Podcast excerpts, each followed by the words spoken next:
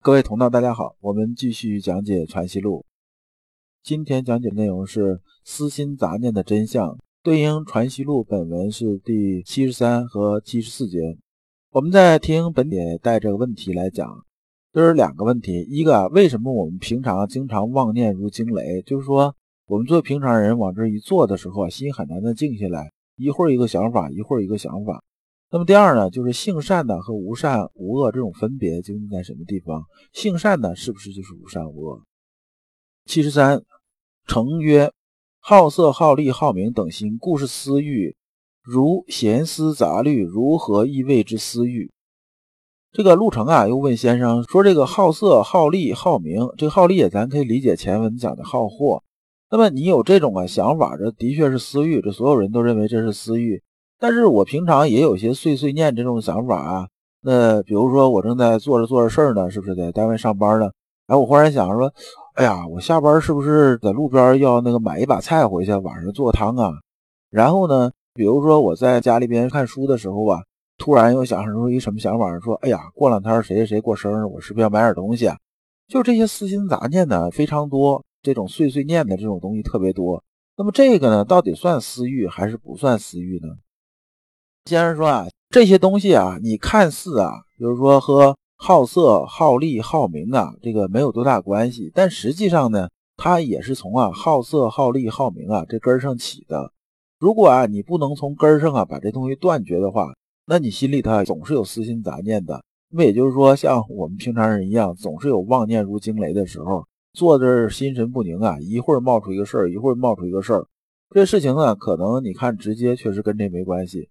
但是呢，根儿啊是在这上面的，所以啊，先生接着说说，那我问你啊，你有没有这个抢银行这种想法啊？这个陆成说肯定是没有啊。那你为什么回答没有呢？因为啊，你从心里边呢从来就没有想过抢银行的事儿，就是说你根本就没这心思嘛。那么你自然就没有。那么呢，如果是货色名利这些呢，就和啊刚才我问你抢银行这事儿是一样的。如果你没有的话呢，自然而然的这些东西啊，也就没有任何这种萌发出来的东西。而我们作为圣人来讲的话，就心性修到一种程度啊，叫什么呢？光光只是心之本体。这时候是什么状态呢？就是说，我们呢想心里边一点私心杂念没有，连碎碎念也没有的时候呢，是一个什么状态呢？我们叫寂然不动啊。就说我心里边是是什么都没有的，圣人心里什么都没有。那心里头放着一个什么呢？它只有放着一面镜子，就这心镜。你来什么照什么，那我就能看见，就是说我就能看见什么。有知觉啊，我才有反应，是这样。没有知觉啊，我心就是空的，啥也没有嘛。那么这时候自然而然就没有私心杂念。这打个比方啊，就像啊心呢，就像是一盆水一样，这水放着是安静的，对不对？那么呢，它水呀是什么性的？是柔性的。我们讲啊上善若水啊，这里边讲的意思就是说。水啊，本身是无形的，那么呢，它是顺应啊，它灌到瓶子里就是瓶子的形状，灌到碗里就是碗里边那种形状。它平常的时候啊，它是没有形状的，是这样子的。我们心里的这盆水也是这样，它是不动的。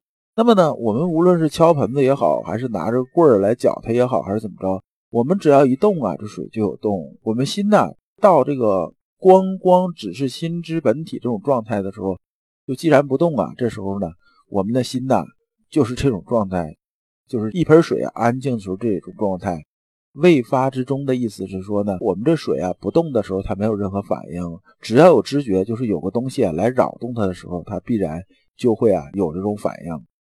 那么听那个南怀瑾先生讲课的时候讲啊，就是说先生讲了这么一句话，说我现在水平到什么程度？就是阎王律绝，事过无痕，这境界就是已经非常高了，已经到未发之中这种境界了。就是阎王律觉啊，我这事情啊，我照见这个事情，那么我把这事情处理完了之后呢，我心里面就不会留这个影子了。事情过了之后呢，连一点痕迹都不会留下。南先生讲这个意思就是说什么呢？就是发而终结这种状态。那么也就是什么？心体啊是虚而待物，物来顺应。你就想心体就是一面镜子吧，我们镜子照的东西是不是这些东西过去之后，镜子里不会留影啊？意思就是这样子的，这就是发而终结。然后这里边也讲一个私欲的延伸的东西，比如说我们现在经济社会嘛，我们讲做生意啊，我们做生意讲的是什么呢？我们要经营，但不是贪求。经营啊，这也就是发而终结了，就说是符合现在社会啊这个平常人这种习惯，就说我们做这个事情，就是说我帮你提供服务了，我收取一定服务费，我卖东西给你吧，我当然呢中间我要有点利润，因为我也要吃饭嘛，对不对？这叫经营，这不叫私欲，这叫经营。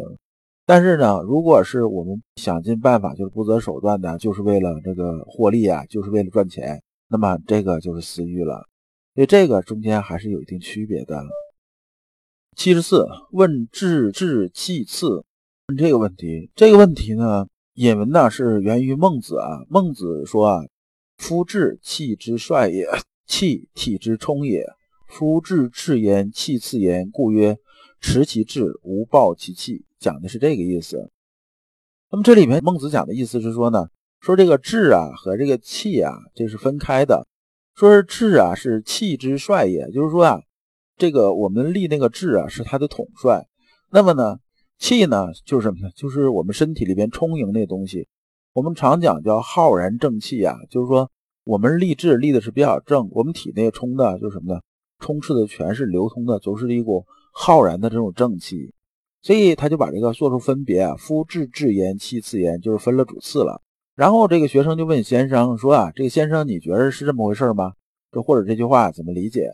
先生说啊，气之所至，气亦至焉之谓，非极至次二之谓。先生讲这意思是什么意思呢？我把下边这段就用白话讲一下。先生说啊，志和气啊，它不是那个分那个主次，它没有主次，它本身是一体两面的一个事情。那么呢，我们只有立志了之后啊，我们气才能充盈到里边来，就是说。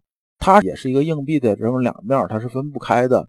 你想，我们立这志啊，是这正的，非常正的，是不是？我们身体里边呢，就必然是充着一股浩然正气。没见说谁呀立志立志很正这种志啊，然后心里边是全是那种很负能量的这种气在冲到里边。那么呢，比如说这个人呢立志说，我这人呢我要乐观，是不是？